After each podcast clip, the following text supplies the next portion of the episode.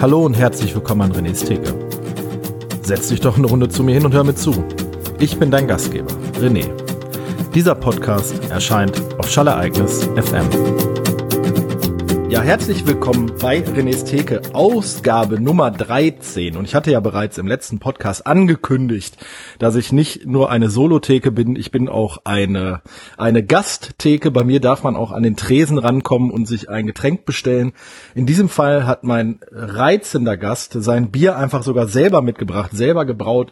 Und ich möchte gar nicht lang drum um den heißen Brei herumreden, denn ich habe mir heute den Fabian geholt. Hallo Fabian. Hallo René, danke für die Einladung. Ja, gerne. Ähm, Fabian, warum habe ich dich wohl eingeladen? Was meinst du? Weil ich ein relativ angenehmer Gast bin und mein eigenes Bier mitbringe. Ja, das ist super. Das, also du machst nirgendwo in die Ecken. Also in den seltensten Meistens, Fällen. Ja. Ähm, und wir machen ja auch, wir, wir haben ja auch schon ein bisschen Podcast-Erfahrung zusammen, denn wir machen ja auch zusammen den Bro-Op-Talk, der über Videospiele geht, den wir jetzt auch ein bisschen wieder haben aufleben lassen und auch in Zukunft wieder aufleben lassen wollen. Und da haben wir uns ja auch schon das ein oder andere Mal um über Craft Beer unterhalten. Ja, genau. Also ich glaube, zu der alten Zeit, als wir die ersten Folgen aufgenommen haben, da war das Thema noch gar nicht so groß. Ich glaube, das ist wirklich erst ein richtiges Thema geworden, als wir dann den Podcast schon so ein bisschen haben ausklingen lassen. Ähm, mittlerweile nimmt das aber ja einen relativ großen Teil unserer alltäglichen Unterhaltung ein, möchte ich meinen. ähm, es ist ja tatsächlich so genau, dass wir äh, halt zu viert in diesem äh, Team, in diesem Freund, diese vier Freunde, drei Freunde, was sind das denn? Drei Freunde sind das normalerweise in den Hörspielen, ne? Uns fehlt der Hund noch. Ja. Und ein Polizeikommissar. Das ist aber TKKG, was du gerade meinst. Ne, wir ah, sind die fünf Freunde. Äh, Anne und George und Timmy der Hund sind die besten Freunde. Kennst du das? Ah. Ja, ja. Ja, genau, das meinte ich. Nein, wir, wir vier Freunde, wir äh, unterhalten uns über Videospiele und äh, auch in unserer internen WhatsApp-Gruppe sehr viel über Craft Beer. Wir bestellen ja auch häufiger zusammen und, um jetzt auch nochmal den Bogen weiterzuschließen, oder, oder sollen wir uns erstmal ein Bier öffnen? Fame. Was hältst du davon? Ich glaube, das muss ja auch mal ein bisschen atmen und so. Ne? Ja. Von daher sollten wir das vielleicht schon mal eingießen. Ja, okay. Ah, das, ich liebe dich. Ich möchte öfters so Gäste haben. Ähm, ich, ich, wir haben hier das von dir gebraute Willy Wombat and the Tonka Factory Pastry Stout. Das machen wir jetzt eben auf. Eine Geräuschkulisse sondergleichen. Ja, das ist nämlich wieder ein dunkles Bier. Fabian und ich haben gerade im Vorgespräch schon gesagt, wir haben es ein bisschen stehen lassen. Aber bei mir ist es noch ganze Flasche, ne? Kann man ruhig jetzt bei dem Bier, oder? Oh, der Bodensatz müsste schon relativ fest sein. Muss jetzt nicht übertreiben, aber auch nicht ganz vorsichtig sein. Ja. Warum, frage ich jetzt mal. Ich weiß natürlich, warum, aber der Hörer oder die Hörerin weiß nicht warum. Ähm, genau, die Biere, die ich jetzt bisher gebraut habe, die finden alle mit Flaschengärung statt. Und das heißt, da setzt sich natürlich in dieser Flaschengärung auch nochmal ein ordentlicher Hefesatz am Boden ab. Ähm, und ich habe die Erfahrung gemacht, das hängt zwar immer vom Bierstil und so noch ab, wenn ich das dann Bekannten mal mitgegeben habe, ohne weitere Instruktionen, dann haben die am nächsten Tag gesagt, oh, das Bier war echt lecker. Aber ich hatte die ganze Nacht so starke Blähungen, das war nicht auszuhalten. Wo dann rauskam, die haben natürlich wirklich den kompletten Hefesatz unten schön aufgeschockelt und mitgetrunken dann gärt das Bier halt noch ein bisschen weiter. Ja, äh, das habe ich jetzt in diesem Fall, ich habe tatsächlich einen Schluck drin gelassen, weil äh, ich glaube aber tatsächlich, wir trinken das Bier jetzt schon zum zweiten Mal. Wir haben es ja schon einmal zusammen getrunken, als wir bei dir äh, in Dortmund gebraut haben. Mhm. So, ich habe eben kurz ein Foto gemacht, deshalb war ich abgelenkt. Ähm, und äh, da haben wir das, glaube ich, auch komplett leer gemacht, die Flasche. Da hatten wir, glaube ich, zwei Flaschen durch vier geteilt ungefähr. Wie lange hast du das ja. jetzt, wie lange hast du das jetzt äh, äh in der Flaschengärung nochmal ziehen lassen? Wann hast du das gebraut? Äh, lass mich mal kurz gucken. Hm, ich habe ja mein tolles Tagebuch des Bierbrauens. Äh, ist so ein bisschen so ein Überbleibsel aus meiner Studiumzeit im Labor, immer so schön Laborbuch zu führen. Und das hilft tatsächlich, um dann auch ein paar Monate später nochmal zu wissen, was man da überhaupt gemacht hat. Ähm, gebraut habe ich das vor gar nicht so allzu langer Zeit, Ende Juni. Okay, wir haben ähm, jetzt äh, den 30. September 2020, nur um das mal zu verorten, also Juni vier Monate. Genau. Ja. Ähm, genau, Ende Juni habe ich das gebraut und in der Flasche, lass mich kurz gucken, zwölf Tage war es noch in der Flasche. Ähm, hätte man bestimmt auch noch mal länger in der Flasche lassen können. Ähm, ist aber jetzt auch, wie soll ich sagen, ich probiere immer viel aus und ich bin noch nicht so auf der Ebene, dass ich jetzt sage, ich probiere dasselbe Bier fünf, sechs, sieben Mal und versuche dann kleine Sachen zu ändern, um rauszufinden, wie ich das jetzt noch besser machen kann, ähm, sondern ich bin ja quasi wild, springe ich von Stil zu Stil und probiere erstmal irgendwie alles aus. Ja, da, da werden wir, da möchte ich jetzt auch mal zu dir kommen, also äh, zu dem Hin- und Herspringen. Ich nehme mal eben kurz eine Nase, ganz kurz. Mhm. Du hast ähm, Tonkabohne und Vanille ist da drin, ne? Genau. Also die Tonkabohne ist, das hatten wir auch in Dortmund schon festgestellt, ist einfach sehr dominant. Wie bist du auf die Tonkabohne gekommen? Ja, Tonkabohne, ähm, ich weiß gar nicht, ob das mit Essen angefangen hat oder tatsächlich mit Bier. Ähm, das äh, Three Bean Stout von Lerwick, glaube ich, ne? genau. von Lerwick. Ähm, das ist eins meiner bisher absoluten Lieblingsbiere gewesen. Vorher jetzt nicht äh, andauernd irgendwie schon mit Tonkabohne gekocht, vielleicht mal irgendwo in der Schokolade oder so gehabt. Aber in diesem Bier habe ich wirklich, nee, stimmt gar nicht. Die Ruhrpott Brauerei, da war das erste, da war unsere erste Tonkabohne. War das wirklich das, das? Ja, natürlich. Das haben wir bei dir im Keller genau. getrunken aus dieser. Genau, das ähm, war das war die erste Tonkabohne und dann ähm, nachher das das Three Bean Stout.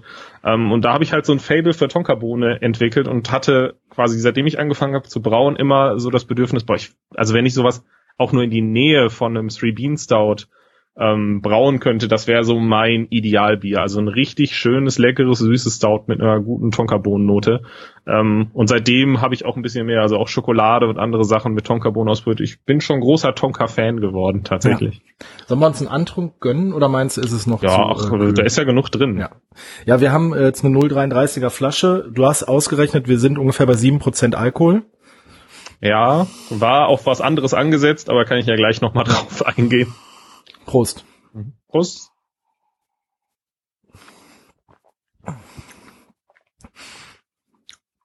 Wir hatten im Juli hatten wir gebraut, ne? Da war es gerade frisch, oder? Ne? Frisch mhm. aus der Gärung raus. Ja, ja, ähm, genau.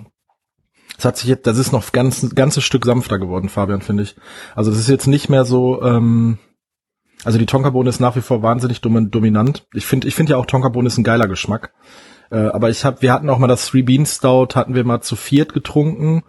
Ähm, und da waren drei Leute nicht sehr begeistert von und da konnte ich dann den Rest aus der äh, Dose mir dann gönnen. Also das muss man mögen. Ja, das ist halt, also Tonkabohne ist ja so ein bisschen medizinisch irgendwie auch. Also es hat ja so ein, also ich finde schon Tonkabohne ist so ein, so ein, so ein medizinischer Geschmack. Also leicht bitter.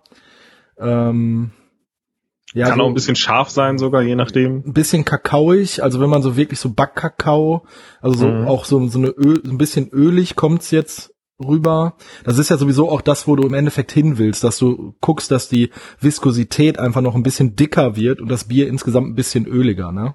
Was hattest du? Ja, würde, würde ich gerne erreichen. Ist halt so dieses, wenn man, wie wir ja stark von Omnipollo Pastry Stouts und auch diesen Lerwick Sachen oder den ähm, Dessert in a Can Sachen oh, ja. geprägt ist. Ähm, das sind natürlich quasi schon mehr oder weniger so, wie heißen denn diese, diese, was man so aus Eis gießt, diese Schoko und Erdbeer und diese, diese Sirup-Geschichten, da sind Slush. wir dann schon fast.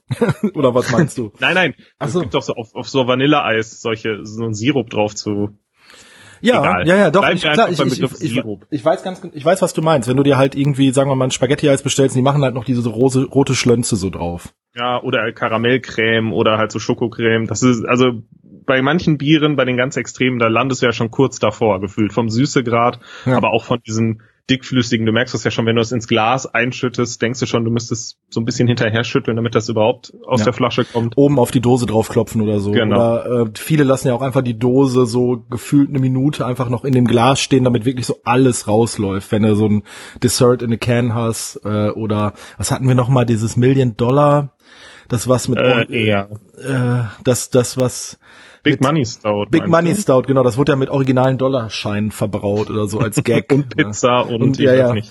Also es gibt da im Pastry Stout einfach nach für mich auch persönlich so die abgefahrensten Kombinationen, wo ich auch richtig Bock hab. Da sind wir uns ja ziemlich auf, also da sind wir ziemlich auf einer Wellenlänge, ähm, mhm.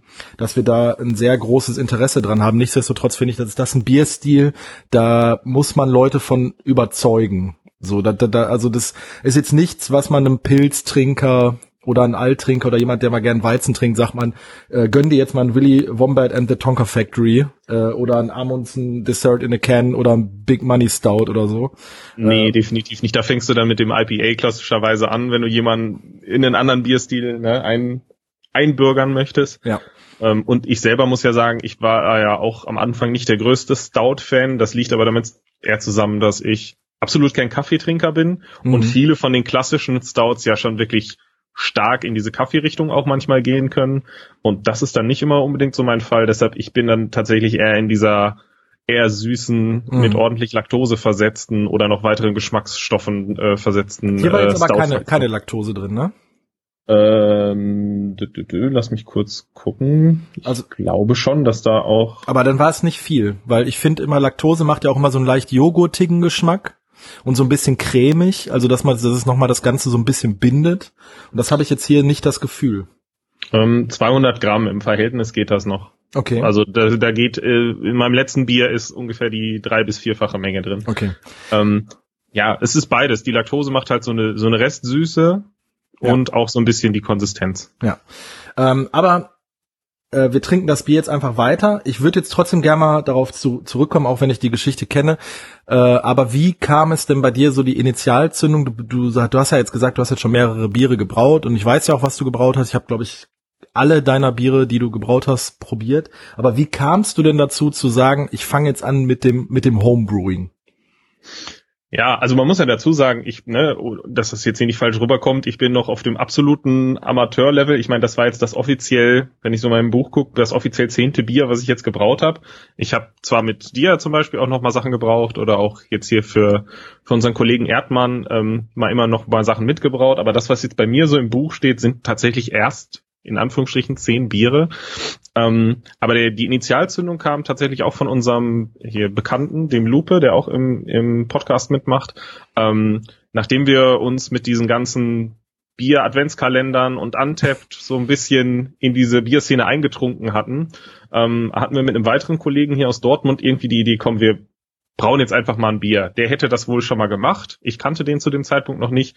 Und Lupa hatte am Samstag quasi eingeladen und gesagt, komm, wir brauchen mal Bier, er hätte sich ein paar Sachen äh, besorgt. Ähm, und dann würden wir ein paar Biere probieren, eben diesen, ich glaube, da haben wir sogar diesen, ähm, diesen Podcast, diesen Kau und Schluck Podcast dazu gehört und die Biere dazu getrunken und haben dann gebraut. Ähm, der Kollege, der Kai, der kannte sich da so ein bisschen aus. Ähm, wir haben das aber alles wirklich in Kochtöpfen mit Baumwollhandtüchern gefiltert und so wirklich mit der Minimalausstattung dann gemacht. Ja ähm, und auch nur eine Menge von, ich glaube, lass es zwei Liter gewesen sein. Nachher, ich glaube, es waren sechs oder acht 0,33er Flaschen, die die Lupe dann da raus hatte. Ähm, und irgendwie hat das so die Initialzündung gegeben, dass man dann gemerkt hat, ja, es war jetzt natürlich noch nicht das direkt geilste Bier, was man da gemacht hat, aber ähm, dass man eigentlich mit, ich sag mal, relativ einfachen Hausmitteln ähm, tatsächlich ein, ein richtiges Bier brauen kann dass das gar nicht so kompliziert ist, wie man vielleicht immer gedacht hat. Das hat mir so ein bisschen den, den Schwung gegeben. Plus, äh, ich aus Berufsgründen, ja, habe ich ja schon gesagt, auch immer so im Labor mit Experimentieren und so, das ist, eh so habe ich so einen leichten Hang zu. Ähm, und da habe ich gesagt, komm, jetzt probiere ich das zu Hause auch mal und habe mir dann ähm, quasi so ein Buch geholt, was auch äh, empfohlen wurde. Also, ähm, das, das, ist ja auch empfehlenswert, das habt ihr mir auch geschenkt, das von dem Frederik, Frederik Laudage, ich weiß nicht, wie ja, man genau, genau der, der ähm, kommt auch, glaube ich, aus Dortmund, ne? Genau, der macht hier ja. auch so eine, ich glaube, Bieragentur Dortmund ist das, wo der, ich will jetzt nichts Falsches sagen, aber ich glaube, Bieragentur Dortmund.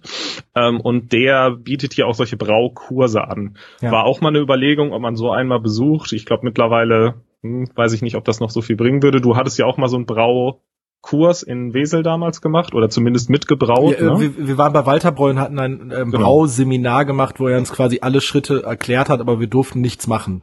Okay. also ähm, und wir haben halt dabei, äh, wir war, also es waren acht Stunden, die wir insgesamt da miteinander verbracht haben und wir haben halt in den acht Stunden gefühlte zwölf Liter Bier getrunken. Ja, also viel von hängen geblieben ist da tatsächlich nicht. Also das muss ich ganz ehrlich sagen. Das erste Mal war ja bei mir auch, dass wir beiden zusammengebraut haben, dass ich wirklich so verstanden habe, wie das funktioniert. Ja. Mhm. Und äh, bei mir war es ja auch so die Idee von, okay, ich habe jetzt so viel Zeit und Geld in Craft Beer investiert, ich will jetzt einfach wissen, wie das funktioniert. Und äh, zu dem Zeitpunkt hattest du, glaube ich, drei oder vier Biere müssten es gewesen sein, gebraut. Hattest dann auch schon äh, die Brauanlage, die ich dir ja jetzt in Teilen abgekauft habe. Ähm, hattest du ja zu dem Zeitpunkt schon. Du bist ja dann diesen Schritt mhm. weitergegangen, dass du von Kochtöpfen und einem Gärglas, äh, ist das, glaube ich, was Lupa hat, ne? oder so, so ein wie so ein, wo so Federweißer früher drin stand in der, in der Fuß Fußgängerzone. Mhm, ja, ja. So, so ein Gär, wie nennt man das? So eine Gärflasche, ne? Ja, ja, es ist eine große Plastik oder Glas, also es gibt's auch in Plastik, in Amerika machen das glaube ich viele, aber Lupa hat so eine große Glasflasche, ja. die dann zweieinhalb Liter gefasst hat oder drei, glaube ich. Und im Endeffekt ist es ja der gleiche Prozess, nur in einem sehr, sehr kleinen Maßstab dann was, wo ihr dann das erste Mal mit äh, gebraut habt.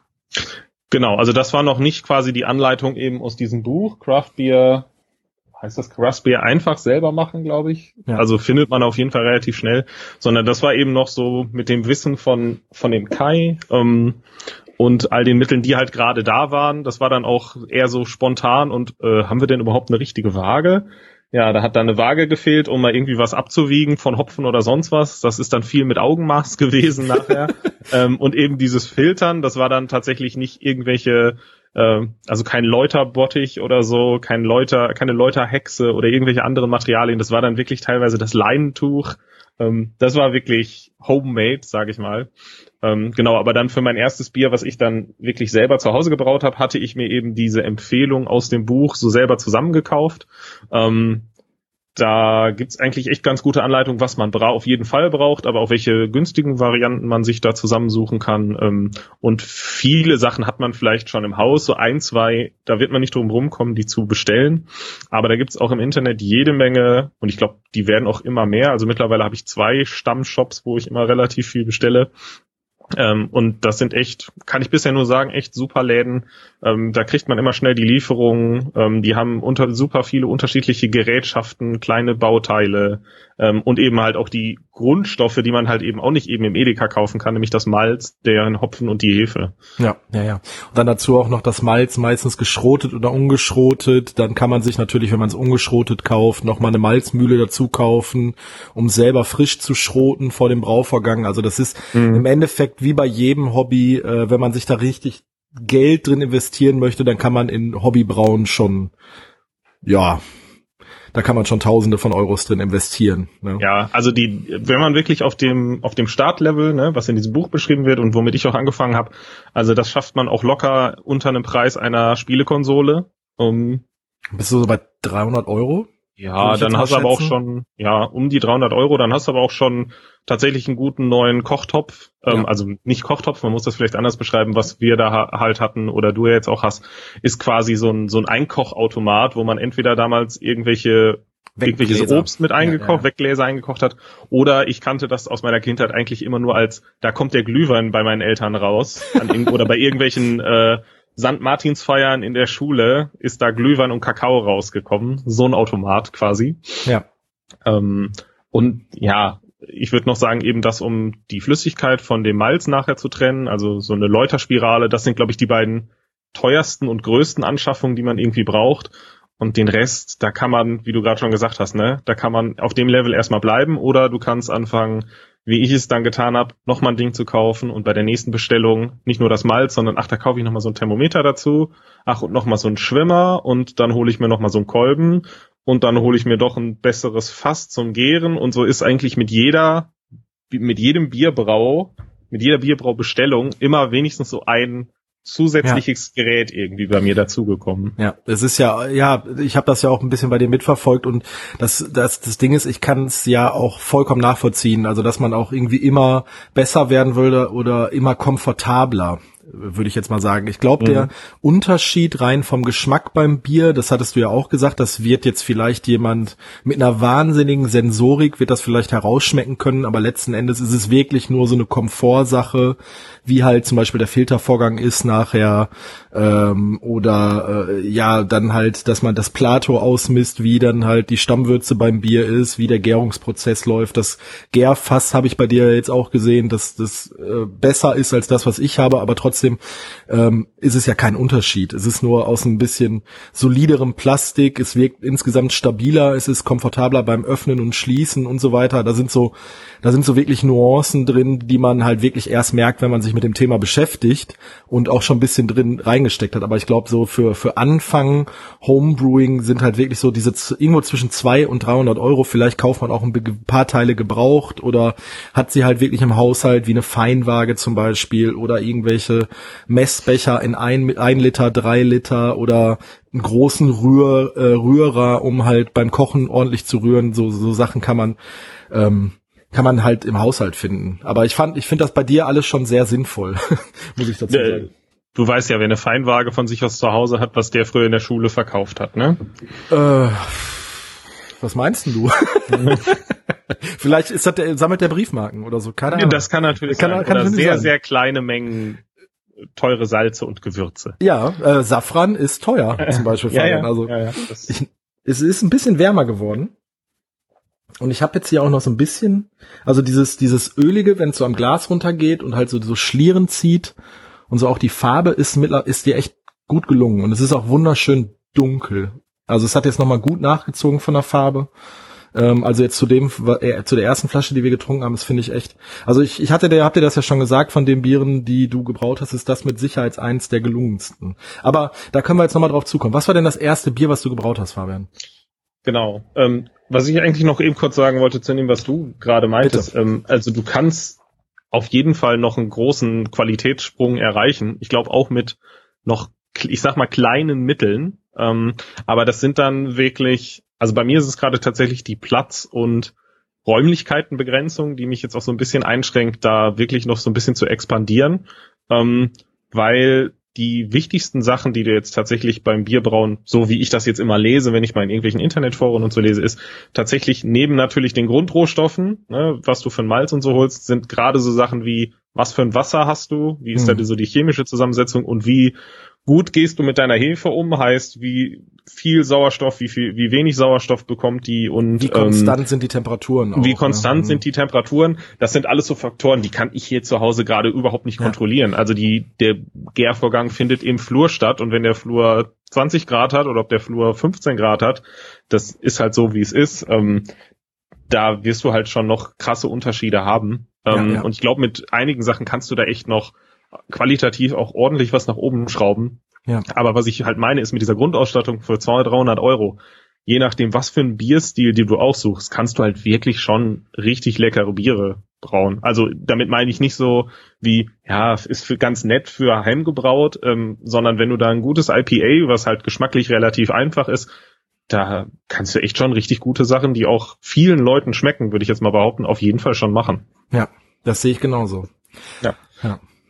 Nee, genau. Also mein erstes Bier war dann auch das, was quasi in den, in den Büchern und im Internet auch so als der Klassiker, das einfachste, mehr oder weniger beschrieben wurde, war wirklich einfach ein ganz stinknormales Pale Ale.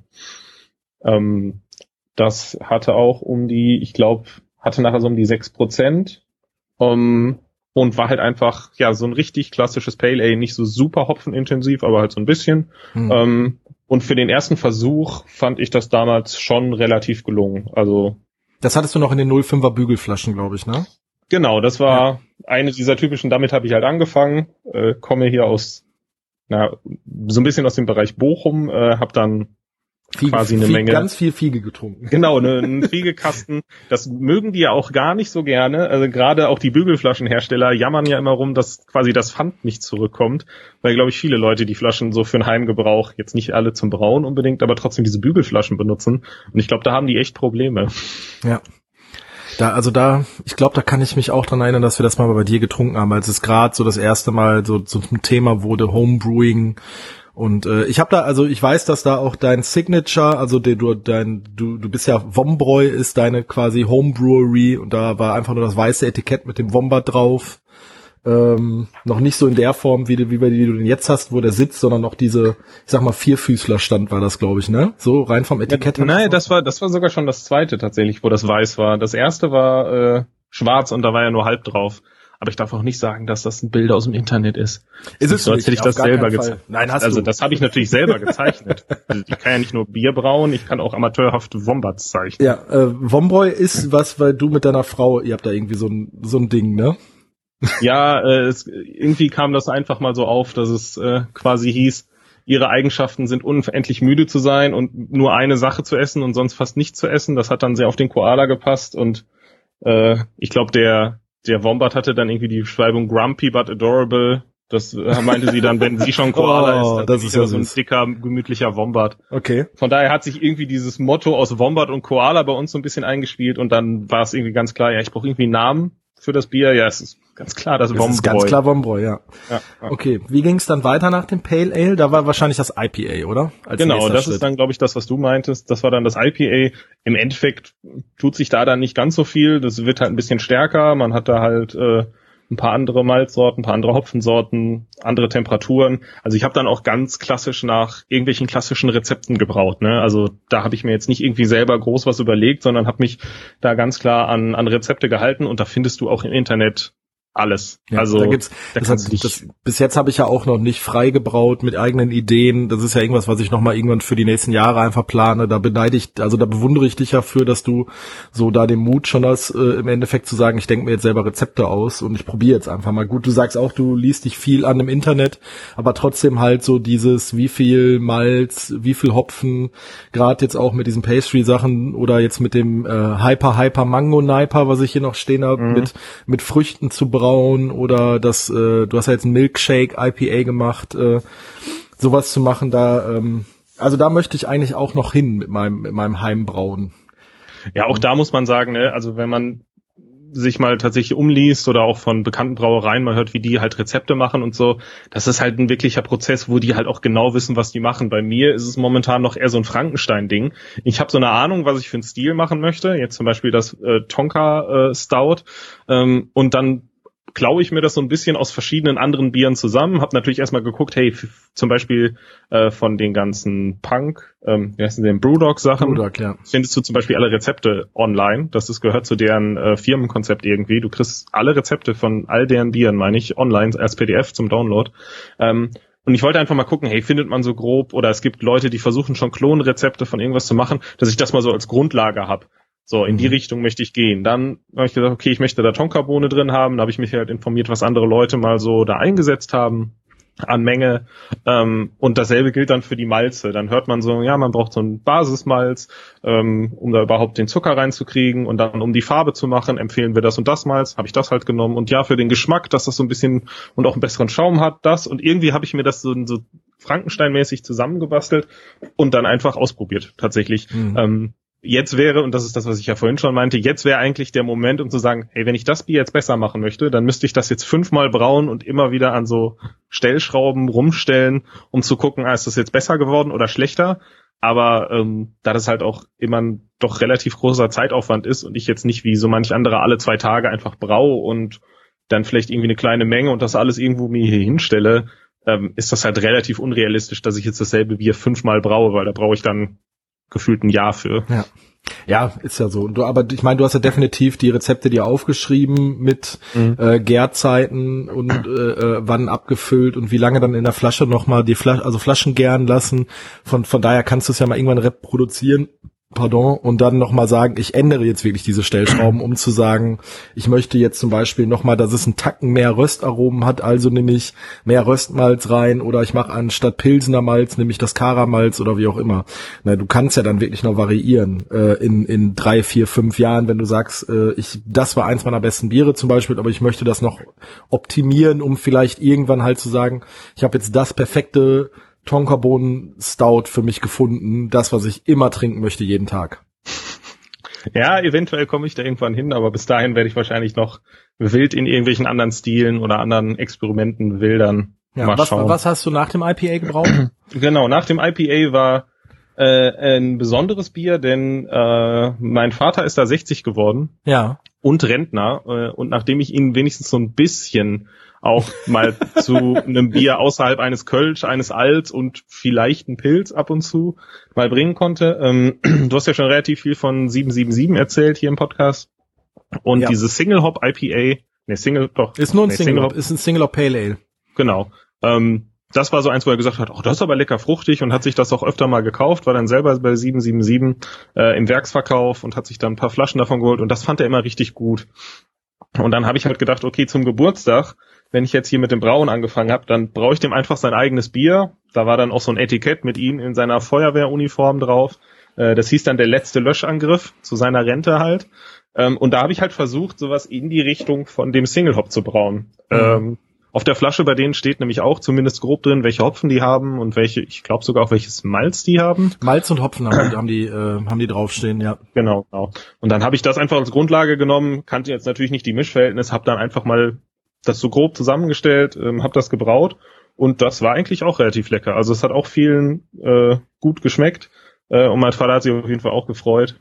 Ja. Von daher war das eigentlich auch ein guter Erfolg. Und habe ich ja vorhin schon gesagt, ne, also roten Biere, das ist halt auch relativ einfach, denn selbst wenn du irgendeine Scheiße beim Brauprozess machst, wenn du genug Hopfen nachher reinwirfst, überdeckt das jeden schlechten Fehlgeschmack, den ja. du in einem Bier hast. Es ist bei anderen Bieren, glaube ich, schwieriger. Also ich glaube, ein Pilz zu brauen ist um einiges anspruchsvoller als ein starkes IPA zu brauen. Ganz klar. Ja, definitiv. Wenn du äh, stark gehopfte IPAs hast, dann also gerade äh, diese Fehlgeschmäcker, da hatten wir uns ja schon mal drüber unterhalten, das merkt man ja wirklich, so wenn man irgendwie das Gefühl hat, dass irgendwas vergoren ist oder da nicht dahin gehört oder so ein muffiger Geschmack. Das war ja auch teilweise bei meinem ersten Bier, was wir zusammengebraut haben, weil wir, weil, weil mhm. ich einfach, wir haben es ja auch schludriges Bier genannt oder schludriges Helles, weil wir einfach äh, nicht vernünftig aufgepasst haben, vielleicht nachher auch ein bisschen zu betrunken waren. Eventuell. Ja. Da hatte man wirklich auch so diese, diese Fehlgeschmäcker hatte man. Also gerade so dieses vergorene, oder dieses äh, zu dieses nicht angenehm bittere oder halt so dieses Muff, diese muffigen Geschmäcker, wo man sich denkt so, hm, irgendwie ah, ist das nicht richtig. ne?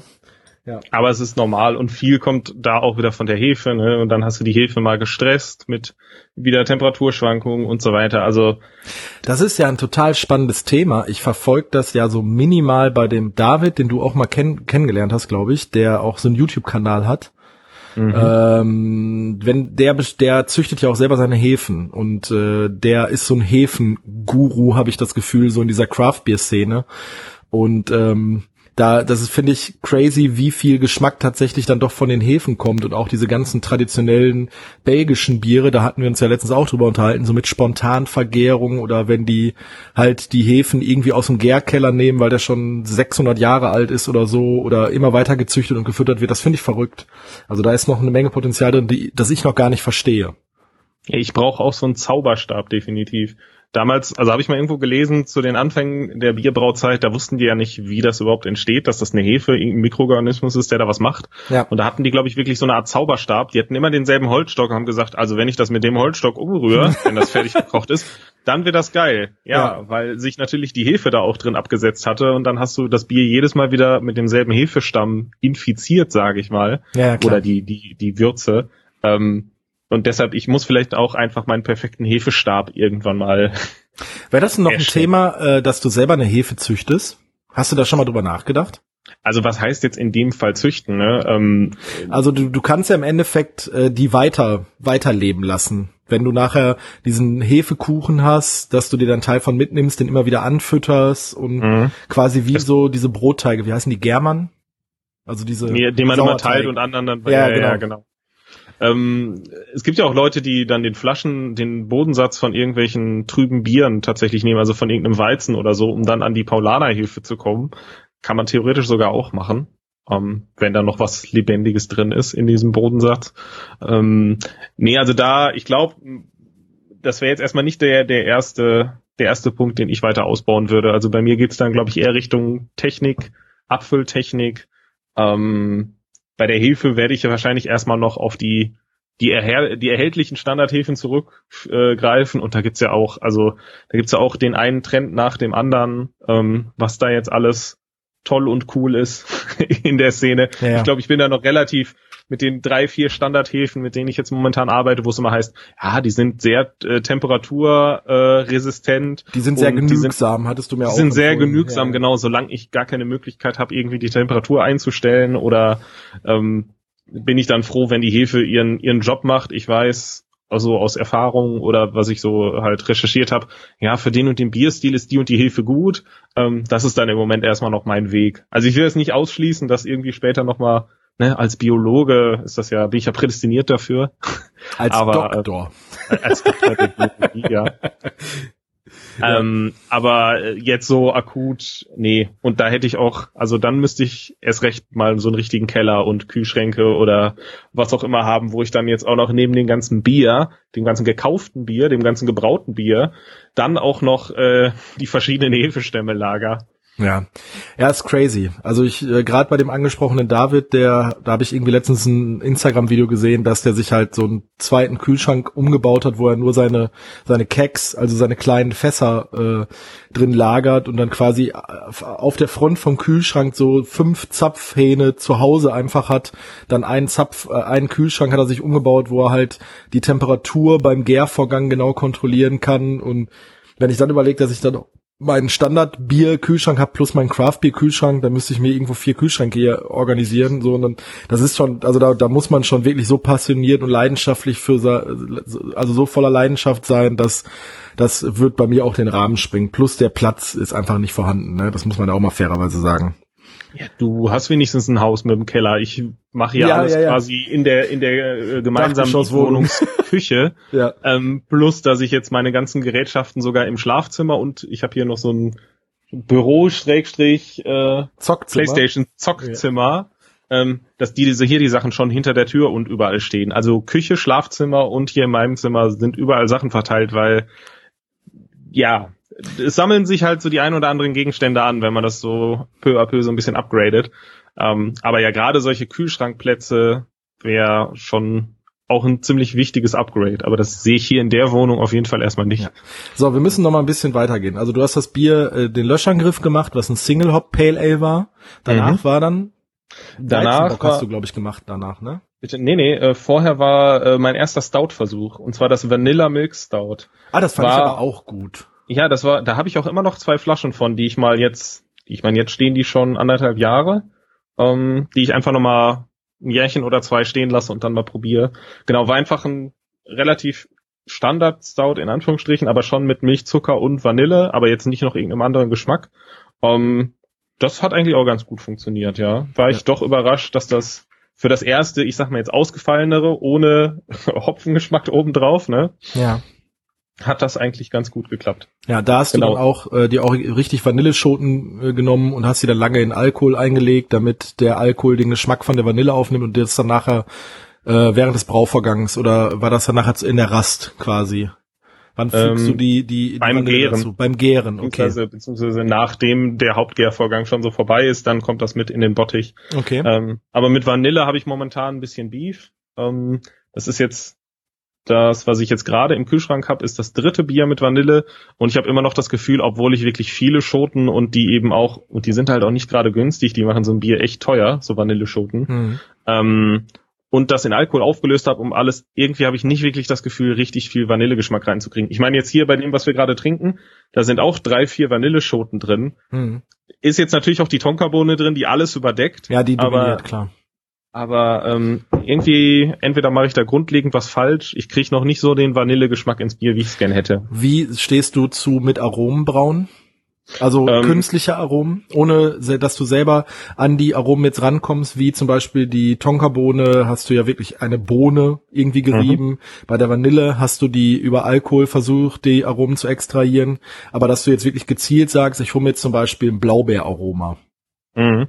Ähm, bin ich tatsächlich relativ offen gegenüber. Ich habe da ja auch ähm, eine ganze Zeit lang wollte ich einen Peanut Butter Stout braun mhm, okay. oder was mit Ahornsirup. Das waren immer so meine zwei Ideen. Das war noch vor dem vor dem Tonkabohnen Stout ähm, und habe da viel recherchiert. Und wenn du da in diese Foren, auch gerade diese amerikanischen Brauforen guckst, dann hörst du halt immer wieder, wie unfassbar schwer das ist, solche Geschmäcker da vernünftig reinzukriegen. Mhm.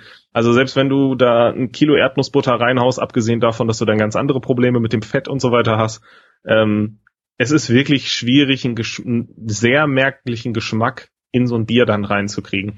Ja. Also ich habe jetzt das Problem selbst bei der Vanille, obwohl da das Internet meint, boah, drei Schoten, da kann ich das schon fast nicht mehr trinken. Und ich denke, ja, vier Schoten und ich schmeckt immer noch nichts. Ähm, aber deshalb, ich bin da eigentlich nicht so abgeneigt. Ich habe jetzt selber noch nicht großartig äh, irgendwelche Aromen künstliche benutzt, aber selbst die großen wie Omnipollo und so, da ist auch schon ja ganz offensichtlich klar, dass die da Geschmacksstoffe einsetzen und das Zeug schmeckt halt trotzdem geil. Ich schreibe dann halt nicht drauf, dass es Reinheitsgebot ist, aber das ist es technisch Ähnlich, gesehen ja. sowieso nicht. Ja. Ähm, ist mir aber auch egal. Also ja. mal, sind wir mal ganz ehrlich, wenn das gut schmeckt und 95 Prozent davon ist ja trotzdem noch quasi Naturreinstoffe und Handarbeit, dann äh, sind die letzten fünf Prozent Vanillegeschmack oder keine Ahnung, Blaubeergeschmack von mir aus, finde ich nicht verwerflich. Ähm, auch wenn ich gerne auch mit echten Früchten braue, ähm, finde ich auch super. Aber wenn es einfach dann ähm, nicht das Endergebnis gibt, dann bist du irgendwann auch frustriert. Also mhm. ja, von daher, ich würde da auf keinen Fall was ausschließen. Ich bin da kein Purist ja. Ich, äh, Alles kann, nichts muss. Ich, ne? ich habe ja, ich hab ja immer noch so im Kopf, das habe ich dir ja schon mal gesagt, ich würde ja gern so ein, so ein, so ein Niederrhein-Stout brauen. Äh, und da würde ich einfach auch ein Stout brauen und dann würde ich gern äh, Zuckerrübe, also Zuckerrübensirup. Das ist ja sowas mhm. ganz typisches für diese, für, für hier in der Region, was man morgens zum Frühstück äh, sich aufs Brot schmiert. Und ich hatte noch irgendwas, so, was ziemlich typisch, irgendwie so, ne, Rhabarber nicht, Rhabarber ist ja, also ich hatte noch eine Frucht im Kopf, die ich halt ziemlich typisch für diese Region hier fände, aus der wir kommen. Und da würde ich ja gern hingehen, dass du mir halt mal gesagt, so ja, nee, ey, vergiss es, so da kannst halt fünf Liter äh, Zuckerrübensirup mit reinschmeißen. Das bringt halt den Zucker für die Gärung, somit hin mehr Stammwürze, mehr Alkohol, macht das äh, äh, Bier dann halt sehr stark vom Alkohol, aber den Geschmack kriegst du nicht raus. Ne? Also, ey, ich habe das selber noch nicht probiert. Vielleicht funktioniert das ab irgendeinem Moment oder vielleicht ist Zuckerrübensirup dann auch super. Aber alles, was ich bisher halt so zu Ahornsirup und so gehört habe, war die zumindest die großflächige Meinung so, ja, vielleicht am Anfang so ein bisschen, aber dann irgendwann auch relativ schnell nicht mehr. Oder dass sie es dann wirklich in die Flaschen vorgelegt haben, also gar nicht in den Brauprozess, sondern wirklich einfach nur am Ende oh, noch irgendwie ja, möglichst viel ja. ähm, Ahornsirup. Aber auch dann meinten die, also verfliegt relativ schnell also irgendwie muss es gehen. Wir haben ja auch selber auch schon welche mit, mit Ahornsirup-Geschmack getrunken, aber da weißt du halt auch nicht direkt, ist es jetzt wirklich Ahornsirup? Und wenn mhm. ja, wie viel? Oder ist da doch irgendwas Künstliches? Ja, wir haben, wir haben mal zuletzt, als wir in Dortmund noch gebraut haben, noch eins mit äh, Maple getrunken. Ähm, das Bianca von Omnipollo, das Sour mit dem Maple Syrup. Also ich bin so, äh, so, so, so sehr ich Maple Syrup liebe in Verbindung mit äh, äh, Pancakes und irgendwie auch als im Salatdressing mache ich immer zu, äh, Ahornsirup mit rein. Aber äh, im Bier habe ich da wirklich ein Problem mit, weil das so olfaktorisch, also der Geruch killt mich. Das riecht immer so nach Maggi.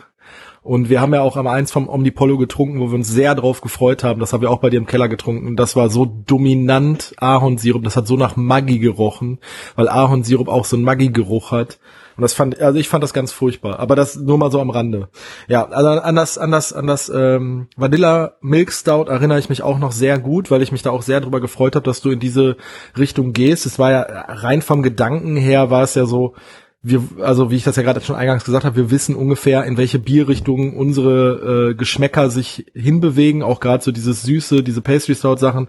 Und als du das dann gemacht hast, habe ich mich dann so, schon sehr gefreut. Aber danach müsste dann entweder der rote Vomtoba gewesen sein oder der Weizenbock, oder? Nee, dann war tatsächlich der Weizenbock. Okay. Ähm, Siehst du, guck mal, was ich das noch im Kopf habe.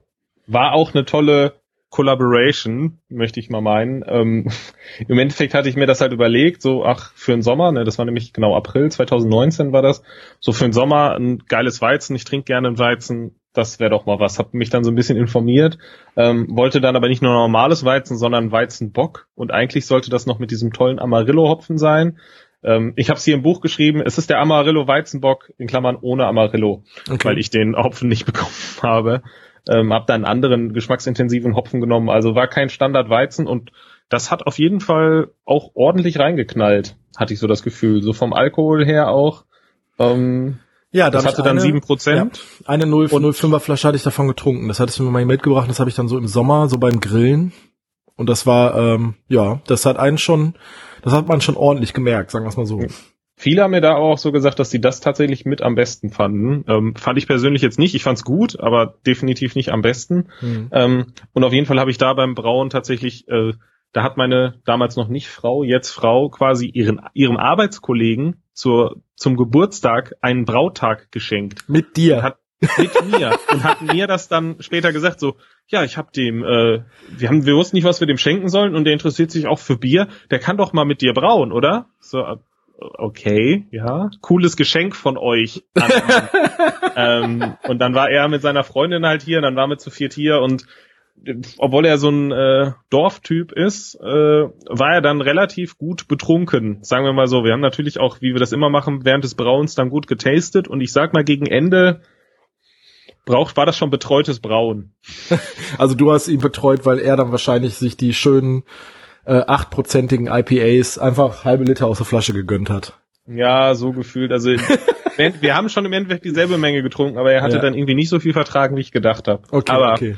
hat ja trotzdem funktioniert. Ähm, ist trotzdem ein leckeres Bier geworden und äh, für den Sommer war das echt eigentlich ein ganz geiles Weizen, kann man ja. sonst nichts sagen. Ja, ja okay. Äh, ich fand das auch gut und danach kam dann aber auch der rote Womtober, ne? Genau, dann kam der rote Womtober. Ähm, das habe ich einfach mal Red IPA genannt. Ich glaube nicht, dass es diesen Bierstil gibt. Tatsächlich. Ähm, den habe ich mir tatsächlich somit als erstes mal so bisschen selber zusammengebastelt. Auch wieder so aus mehreren Rezepten aus dem Internet irgendwie zusammen, weil ich ähm, unbedingt was was Rotes brauen wollte, äh, weil meine Frau auch so auf, auf Red Ales und sie haben mir gesagt, mach doch mal irgendwie so ein Rotbier. Ähm, hab mich da so ein bisschen informiert und es gibt halt ein so ein, so ein Malz, was eben diese geile rote Färbung macht. Ähm, es gibt mehrere, aber es gibt ein so ein fertig gemischtes, ähm, das ist von Best, dieses Red X. Und dann habe ich mir gedacht, gut, dann nehme ich einfach das als wirklich Grundlage, dass ich hauptsächlich auf ne, ordentlich Stärke reinkriege vom ja. Alkoholgehalt und dass es ordentlich rot ist gibt dann noch mal ordentlich ähm, Hopfen drauf, dass es auch eine gute gute Hopfennote hat und habe dann gedacht, ja, ist halt irgendwie ein rotes IPA, also ist das halt ein Red IPA. Whatever. Ich aber das Ergebnis war tatsächlich ähm, so gut, dass es das, das einzige Bier ist, was ich dann auch nochmal gebraut habe. Das hast du dann nochmal zu eurer Hochzeit gebraucht. gebraucht genau, ne? ähm, ja. ich, ich fand das nämlich echt zu dem Zeitpunkt eigentlich mit eins der leckersten. Da habe ich auch drei, vier, fünf Monate noch äh, die letzten Flaschen von getrunken und fand das immer noch ziemlich gut. Ja, also das, das, was du dann nachher für eure Hochzeit nochmal gebraut hast, das habe ich besser in Erinnerung. Das war ja dann der zweite Brauvergang. Und das habe ich ja tatsächlich auch so da, ich meine, gut, ich habe nachher am Ende von deiner Hochzeit äh, drei Flaschen von dem mitgenommen und drei Flaschen von dem IPA, also von dem normalen IPA. Äh, und äh, die habe ich dann auch bewusst mal länger stehen lassen, um einfach mhm. mal zu merken, a, wie sich die Farbe verändert. Das hattest du mich ja darauf hingewiesen. Ich habe ja zum Beispiel auch, ich habe ja auch mal ein Rotbier gebraut und das habe ich jetzt auch ein Jahr stehen. Äh, um einfach zu gucken, also das habe ich letzten September gebraut, um zu gucken, wie sich halt die Farbe und der Geschmack verändert. Das wollte ich jetzt äh, am Wochenende kommt äh, derjenige, mit dem ich gebraut habe, mich besuchen und dann vielleicht werden wir das mal zusammen trinken, weil das die letzte Flasche aus diesem aus dem Sud ist. Äh, Finde ich recht interessant. Also wie sich so ein Bier, so ein selbstgebrautes Bier halt noch mit der Zeit entwickeln kann.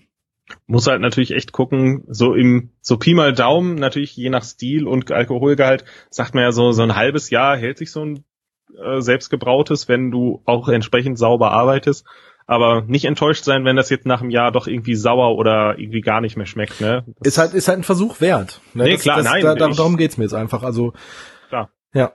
Ich ähm, habe ja auch gesagt, ich habe noch diese zwei Flaschen da liegen. Ja. Nee, genau. Äh, das nächste hast du ja gerade schon gesagt, das sind die beiden Biere, die ich quasi zur Hochzeit gebraut habe. Ich habe Anfang des Jahres ähm, geheiratet und als wir so in der Diskussion waren, was man denn so als Gastgeschenk nehmen kann, kam natürlich sofort, ja, könnt natürlich einfach irgendwie ein Bier brauen und jeder Gast kriegt dann irgendwie ein, zwei 0,33er Flaschen ähm, von dem selbstgebrauten Bier. Da kommt dann nämlich auch der Wombat und der Koala drauf. Ähm, gute Überlegung. Dann gegen Ende wird es dann doch ein bisschen stressig, weil man dann eben mal zwei Bier brauen und die dann auch ja irgendwo lagern musste. Also ich musste dann quasi mit einer großen Ladung zu meinen Eltern fahren und das dann quasi anderthalb Monate vor der Hochzeit da schon mal in den Kühlschränken lagern weil ich dann, jetzt lass mich mal nicht lügen, einmal 42 Flaschen und bei dem zweiten nochmal 48 Flaschen ja, gebraut habe. sagen, du hattest doch an die 100 Flaschen. Ja, ähm, ja. genau. Also 90 Flaschen insgesamt, die hätte ich dann hier auch nirgendwo mehr lagern können. Ja, ja da, das war auch tatsächlich die größte Ausbaute von, von Fabian gebrauten Bier ähm, weil du irgendwann um drei Uhr morgens zu mir gesagt hast, als wir äh, gefahren sind, nimm noch Bier mit, wir haben noch jede Menge. Und wer mich kennt, weiß, nimm Bier, nimm so viel Bier mit, wie du tragen kannst. Ich kann relativ gut Bier tragen. Du bist ja auch der Achtarmige. ja, genau, rein orgeln wie ein Achtarmigen. Ähm, Ja, da habe ich also wirklich das meiste von deinen gebrauten Bieren mit getrunken, beziehungsweise da habe ich auch ein paar Flaschen von hier noch verteilt, weil so gierig wollte ich dann auch nicht sein und dann äh, auch noch andere Craftbeer begeisterte Leute mit dran teilhaben lassen, äh, was du da fabrizierst. Aber da fand ich tatsächlich auch das, das Red IPA fand ich wirklich gut. Es hatte auch nachher einen schönen Schaum. Also ähm, das war auch, das wirkte auf mich technisch sehr ausgereift. Vielleicht, weil es der zweite Versuch war. Vielleicht. Weil, äh, ja. Aber auch der erste. Also irgendwie, das war einfach ein, eine gute Mischung irgendwie. Das hat auch so ein bisschen süßlich, malzig geschmeckt. Die gute rote Farbe, wie du schon sagst, schöner ja. Schaum. Also das hat einfach irgendwie gut funktioniert. Und dann, ja, und der, kam dann das, schon der, der, der Willy Wom Wombat? Ähm, Oder nee, dann kam erst noch das Hyper Hyper Mango Niper. Ah, das habe ich übrigens auch hier stehen, weil ich hab, ich wusste jetzt nicht, wie lange wir sprechen und ich habe noch ein zweites Glas hier. Vielleicht habe ich gedacht, vielleicht trinke ich da auch noch mal rein. Ähm, ja, da würde ich ja sagen, das ist mein bisher größter Fehlschlag. Ähm, ich fand das echt nicht gut und ich glaube immer noch, dass das ähm, quasi infiziert war, das Bier. Also dass sich da so ein bisschen Bakterien eingefunden mhm. haben. Ähm, es sollte halt ein, ein New England IPA sein, an sich jetzt erstmal jetzt nicht so, was heißt nichts ganz Besonderes, aber sollte halt so ein trübes IPA sein mit äh, Weizenmalz und Haferflocken. Und dann hatte ich halt irgendwie noch die Idee, ja, jetzt auch wieder für den Sommer, ne, war halt äh, zur Corona-Hauptzeit im Mai habe ich das gebraut. Ähm, habe ich mir gedacht, boah, dann noch so ein richtig, zusätzlich zu dem Hopfen noch so einen richtig geilen Mango-Geschmack da rein. Das fände ich richtig geil. Ähm, hab dann also tatsächlich wirklich pürierte Mangos ähm, damit eingekocht und da auch ein Püree draus gemacht. Du musst das ja dann noch irgendwie halbwegs steril kriegen. Also steril ist es nicht, aber ne, keimarm, sage ich mal. Ähm, hab das alles aufgekocht, hab das dann in einem Beutel in diesen Gäreimer mitgebracht und so weiter und so fort. Ähm, ja, man muss sagen, das Endergebnis war ein bisschen ernüchternd. Zum einen hat sich da ein richtig dicker Bodensatz abgelagert. Also da ist wirklich viel von dem Mango-Püree nachher noch mhm. in dem Bier als Feststoff drin geblieben. Zum anderen hatte das einen richtig säuerlichen Nachgeschmack und das ist halt oft ein Hinweis dafür, dass du dir da irgendwie was eingefangen hast. Ähm, wahrscheinlich halt über die Mango. Ist, ja. ja, also ich meine, vergehren tut das ja alles. Nur ja eben nicht von der Hefe, die ich da drin haben wollte, sondern dann vielleicht von irgendwelchen Bakterien. Und die Wahrscheinlichkeit ist halt groß, dass ich mir das irgendwie über die Hefe, äh, irgendwie über die, Mango, Mango da reingeholt habe. Ich weiß es nicht. Vielleicht habe ich auch an einer anderen Stelle ausnahmsweise mal nicht ähm, sauber genug gearbeitet. Jedenfalls das Endergebnis war echt nicht so überzeugend. Also ich fand es echt nicht gut. Ähm, ich habe dann auch viel noch verteilt, auch wenn ich mich dann teilweise ein bisschen schon geschämt habe. Ich bringe auch öfter in, auf einer Runde in der Arbeit was mit und die sind natürlich sonst auch immer total nett und höflich, selbst wenn man weiß, okay, das ist nicht so deren Stil, so ja, das ist ja ganz lecker. Das war das Einzige, wo selbst die Leute auf der Arbeit ihre, ihre Höflichkeit abgelegt haben und meinten so, boah, muss ich das Nö. auch trinken oder da hast du aber auch schon mal was Besseres gemacht oder kann ja nicht immer klappen. Ja. Also ich, ich, ich mochte das ja, weil das irgendwie so ein bisschen wie so äh, trübe Apfelsaftschorle mit Alkohol. Ähm, jeder, der trüben Apfelsaft äh, trinkt, der weiß ungefähr, wie die, wo, wo, der, wo die Reise geschmacksmäßig hingeht. Und das sind halt die von dir ange, die von dir angesprochene falsche Vergärung äh, durch die, durch die, durch die Frucht.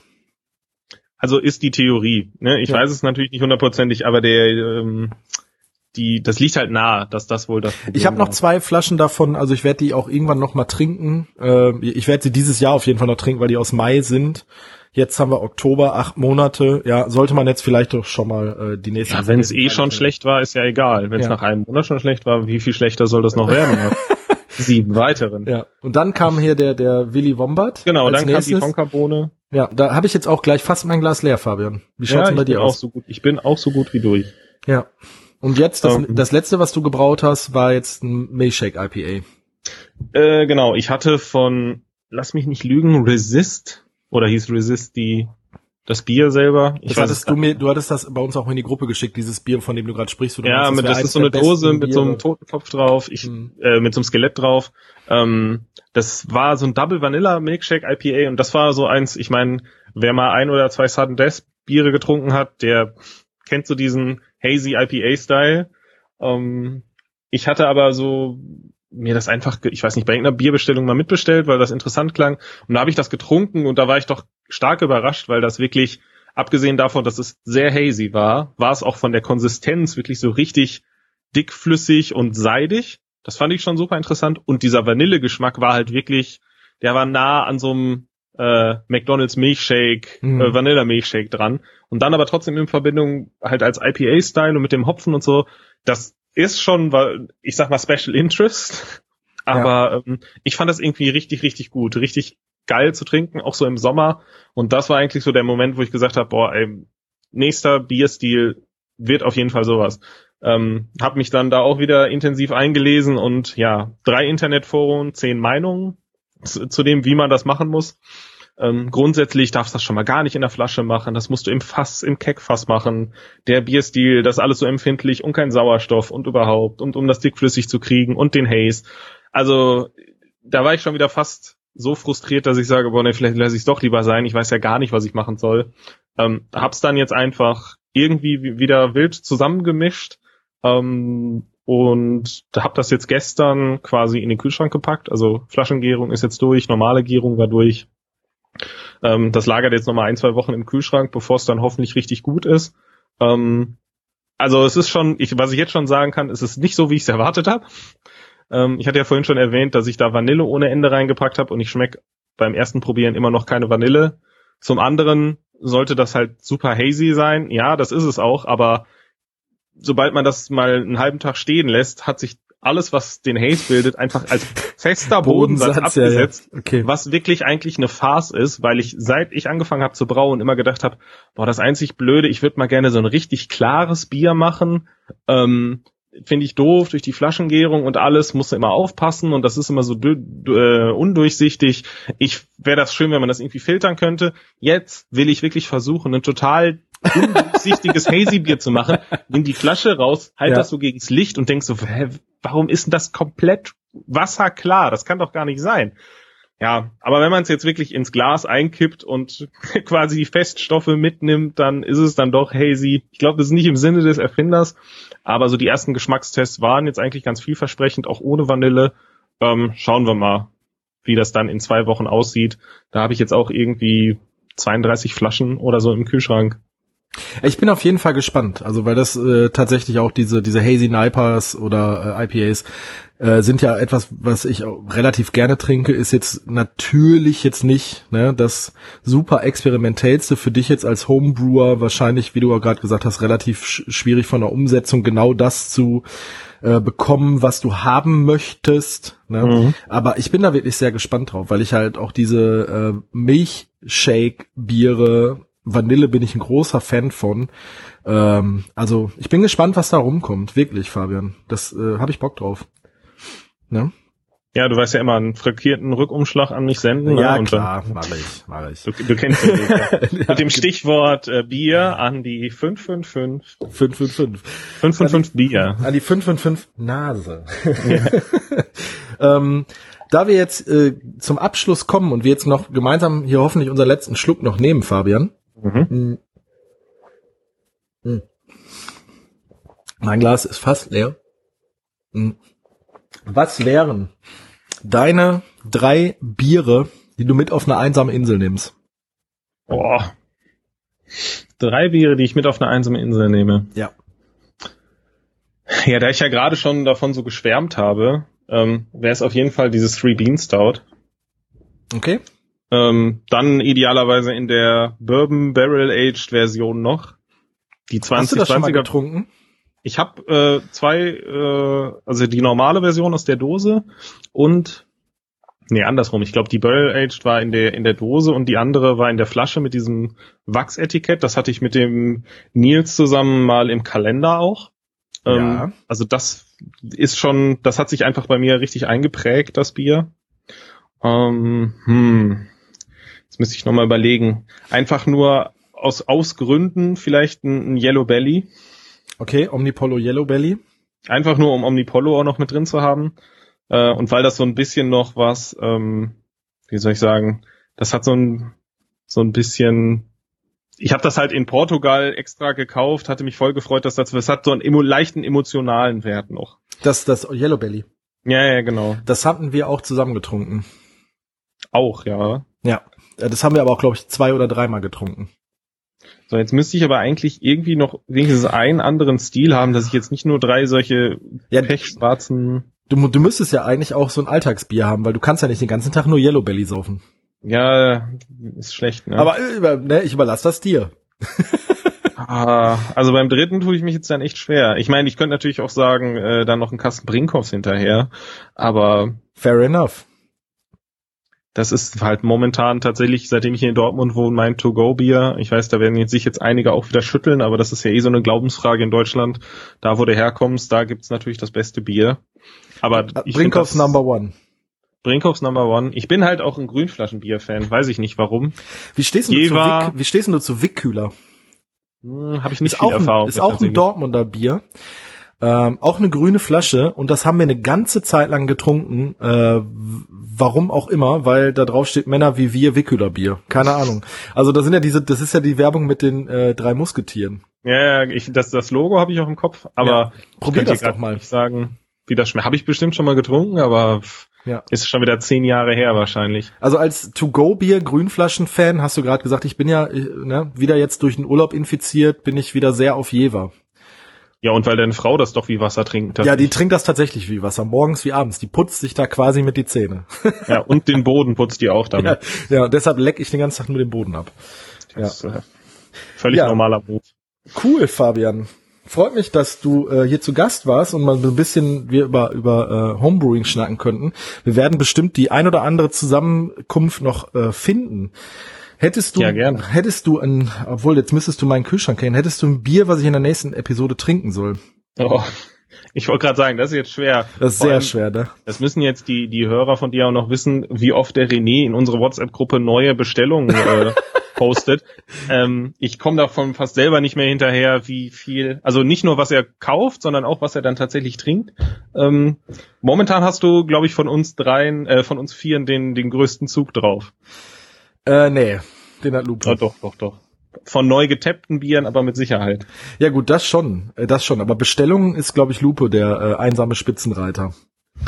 Der hat ja quasi, also der DHL-Fahrer, der fährt ja quasi nur von Hamburg äh, und Dortmund hin und her. Das stimmt natürlich. Die haben da schon so eine Transitlinie, eine Pipeline gelegt. Also ich, ich habe tatsächlich, weil ich jetzt darüber gestoßen bin, jetzt am Wochenende nochmal, ich habe ja immer noch das CBS, also das Canadian Breakfast Stout, was ich sehr gerne trinken würde, aber wenn wir jetzt in dieser Episode einen Stout getrunken. Ich hätte noch Frau von Frau Gruber, ein Frau Gruberlicious, ein äh, Sauerbier, was ich so als nächstes grob in Blick gefasst habe. Du Oder müsstest natürlich gucken, dass du was vielleicht auch wieder nimmst, was die Leute dann auch wieder mittrinken können. Das war ja jetzt heute etwas schwieriger. das war schwierig, genau. Deshalb überlege ich, ob ich das Frau Gruber einfach mal ankündigen soll. Frau Gruber ja immer eigentlich bisher solide bis gut. Also ihr habt, glaube ich, noch kein schlechtes von denen getrunken. Ja, dann machen wir das doch einfach. Ich sag für die ne- für die Episode 14 sage ich das Frau Gruber, Frau Gruberlicious aus. Ich werde das natürlich noch in die Show Notes packen. Das könnt ihr dann nämlich bei Brewkammer oder bei der Biothek bestellen. Ich glaube tatsächlich Brewkammer hat äh, Frau Gruber im Angebot, die Biothek nicht. Und äh, wir werden bestimmt noch mal ein Thema finden. Wir können ja auch einfach mal so Themen äh, Tage nochmal biermäßig einführen, dass wir nochmal über IPAs sprechen, das würde ich nämlich nochmal gerne machen, weil ich habe das ja hier schon mal in der Episode ange in einer Episode besprochen, dass wir so für uns so festgelegt haben, wie so diese IPA-Stile sind. Und vielleicht trinken wir auch mal in der Episode zwei Biere, so dass man was zum Vergleich hat, zum Beispiel ein klassisches IPA zu einem zu einem, ich sag mal New School Craft Beer IPA, irgendwie sowas. Was hältst du Ja, davon? also ich bin da äh, gerne dabei. ja. Wenn wir dann parallel auch noch über Fußball und Thai-Massage reden oder so, dann Äh, wollen wir wirklich über Fußball reden, Fabian? finde ich gut, dass du die Thai-Massage nicht ausschließt. ja, aber die, aber die. Thai-Massage können wir sprechen, aber über Fußball sprechen wir momentan nicht, glaube ich. Ja, Ich glaube, wir halten uns da salopp zurück. ist okay, können wir uns drauf einigen. Okay, alles klar. Danke dir, Fabian. Ich danke dir. Mach's gut. Tschüss. Tschüss. Dieser Podcast erscheint auf Schallereignis FM.